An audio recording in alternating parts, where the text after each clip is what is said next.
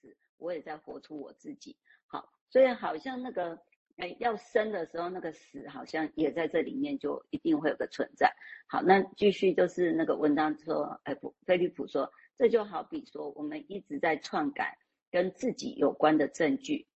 那的确，这就是哎弗洛伊德后来提到的死的本能的目的。好，死的本能的目的就是要除去叙述的一种连贯性，为的就是要去破坏我们生命的故事，然后让生命故事的终结，为的就是破坏我们，或是想要去破坏跟其他人想创造的那个连接关系。好，所以好像那个死的本能其实是蛮可怕的哈，它就是带来一种破坏的力量。那死的本能有一种神秘的力量，让它虽然除去了连接的关系。并且毁灭了生命，可是却也能够让你这个人的生命有个个人化。好，那如果我们说生的本能是站在那个传记作者这边的，那死的本能呢？他就是去不断的破坏证据，就好像弗洛伊德在做的，就把他前面十几年的东西都丢掉，这样都破坏掉，让人家找不到。好，那所以这种死的本能对弗洛伊德来说，哈，那个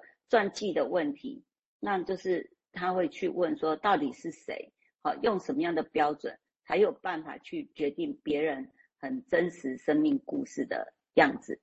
好，那那先到这边。那如果我们把这些些所谓的那个说明哈，其实如果我们仔细想一下，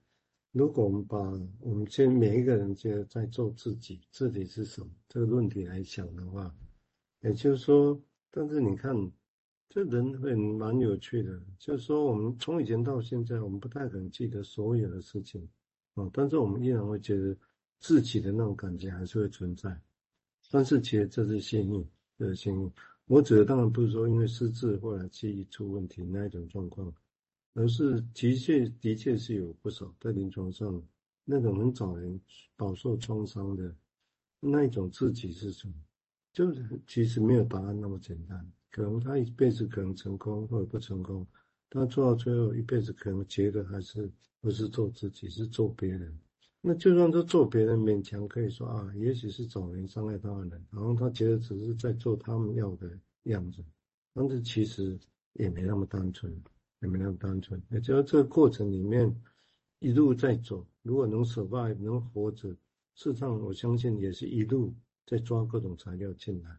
哦，让自己的样子。成为自，还是有个自己的样子在那边，也就是用这个说法简化出来中，那个生的力量还是在，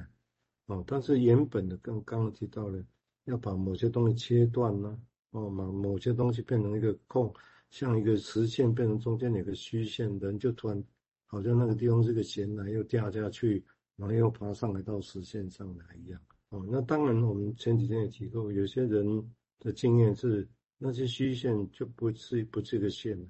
而是糊，就是搅在一起的。哦，就这，这其实是我们在谈这些事情的时候，你会发现，我们如果只是开放我们的经验，对我们现在临床要一般你碰到的情况，其实那个描那个情况是是复杂，哦，复杂，哦，甚至远远的比刚刚亚当威伯一堆要去描绘的还要复杂，哦。那另外，当然，弗雷德本身来讲，也是因为前几天也写提过一部分，就是说，那弗洛伊德本事，他的确对他自己个人的资料，他不是很想留，哦，他他倒是只会想自留下自己完整的版本，哦，已经他认为完整的版本东西，但当然也不可能，就是很奇怪，也偶然都留下不少东西在里头，啊、哦，包括他写出去别人的信，别人信不见得跟他一样毁掉啊，对不对？啊、哦。或者是他跟他的他当然他跟未婚妻的信要留是他自己主主观要留，但是也有不少啊，也有不少相关的，譬如说他主人，那也留下不少他的笔记啊，啊就没有没有毁掉的笔记，有机会让大家回头来看哦，原来有很多资料他也没有写出来，没有写上去。啊，或者有些东西他必须要去 confidential 的议题，他必须要去稍微的扭曲一下。哦，这也是。也是有啊，哦，也是有哦，所以我想这是很很有趣的人的，呵呵要对于自己是什么，未来人家要怎么看他 的的的一种经验了哈。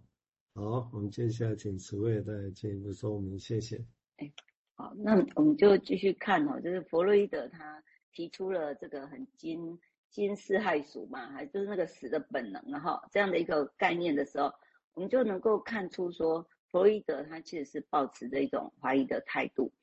他怀疑人类是不是真的能够去，就是我们刚才讲那个生，就好像生的本能，就好像是一个传记作家这样子。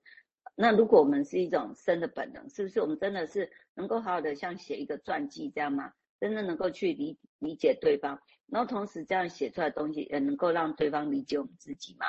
那事实上，我觉得弗洛伊德他的那个怀疑，所以他带出了另外一个，就是生的相对就是那个死嘛，哈。所以他说那个死的本能就代表，那我们就是是否决定要不去认知事物的那个部分，就是我们去否认掉我们事实上是可以全知，就是知道我们哦知道那个生的部分。那可是有个那个死的东西，就是我们对于事物其实是有不知道、不了解的。那那个才是我们可以得到我们想要的生活，好，所以在这边有个很吊诡啊，就是我们反而是在未知中才能够去得到我们想要的生活，好，那所以变成说，如果你已经在一种生，已经在一种知道的，已经在一种被写定的，那好像那样的生活不叫做你要的生活，好像那个你要的生活是在一个未来，那可是那个未来是不能够被写定的，好，那好像要是要透过一种破坏。或死亡这样的一个本能，然后来带出那个，哎，不是像传记作者这样的一个东西。所以他说，死的本能是个讽刺的作家，嘲讽我们对于真理的追寻。那死的本能就是一个语带反讽的破坏者，破坏我们追寻那些良善的意志。然后，所以死的本能就是我们生活中那个默不作声，然后就是一直在私下捣乱的那个分子。好，先到这里。这也是一个，我们现在回头来看啊，其实我也许如果也不先被这些称名词给，因为名词就像贴一个标签贴上去嘛，啊，但是我会当然我会觉得回到刚刚提到，就他到底原本要描绘的是什么？那描绘那现象，我坦白讲，有时候不同的人会给他不一样的标签，不一样的命名，这是这是可能的。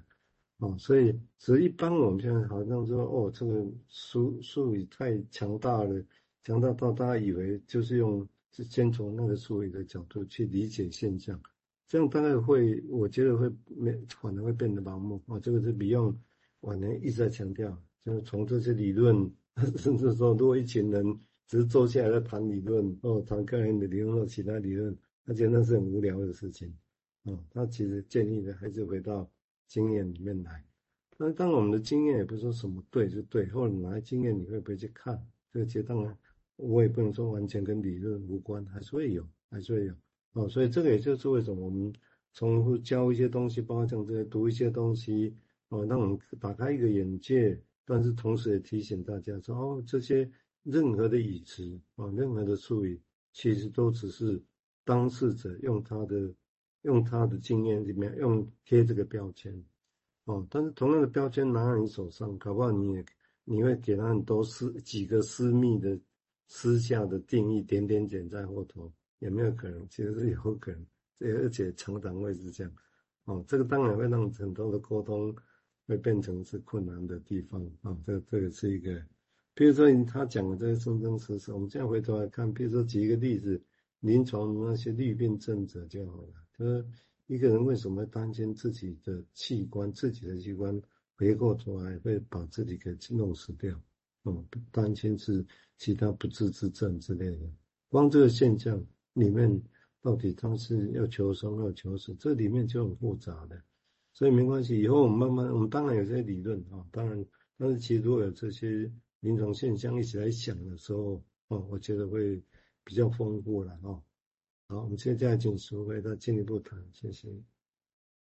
好，那现在蔡医师补充一些临床的现象。那我在这边就先还是回到我们书上的一个诶、文章的讨论这样子哈。好，那就是刚才就谈到那个弗洛伊德，他去谈到生的本能跟死的本能。好，那当然这样的词，我刚才蔡医师也提醒我们说，那我们要去很注意这些词语，我们在使用的时候。好，那也也尽量不要用一种是拿到一个标签纸这样吧，就很轻易的就贴上去这样。好，那所以